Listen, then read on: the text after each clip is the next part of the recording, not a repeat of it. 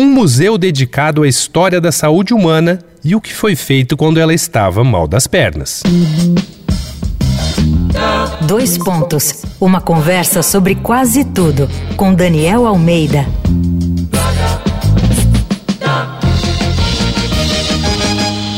Esse é mais um episódio da série Um Museu é um Mundo aqui do Dois Pontos. A gente segue falando de museus interessantes para explorar assim que der uma brecha. E se você tiver de bobeira na Filadélfia, perca um tempinho no Mutter Museum, mas vá preparado. Primeiro de tudo, é preciso pensar num mundo que ainda não conhecia os micróbios ou analgésicos, em que a sangria era aplicada para curar várias doenças e em que uma a cada cinco mulheres morria ao dar à luz. Pouco se sabia sobre o que ocorria dentro do corpo humano, mas os cientistas e médicos estavam tentando, errando, acertando, mas tentando. E essa história está vivamente ilustrada ali dentro. Nesse mundo da metade do século XIX, o Mutter Museum of the College of Physicians of Philadelphia começou com uma doação do cirurgião americano Thomas Dent Mutter, com a intenção de melhorar e reformar a educação médica.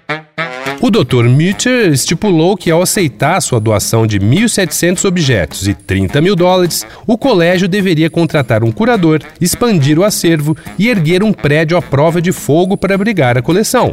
E assim foi feito. Hoje, o museu possui mais de 25 mil itens e instrumentos que formam um panorama sobre a saúde humana e o que foi feito quando ela não andava muito bem das pernas. Conhecido como o melhor museu de história médica da América, o Mutter exibe suas preciosas coleções de espécimes anatômicos, modelos e instrumentos médicos em um lindo mobiliário de madeira do século XIX.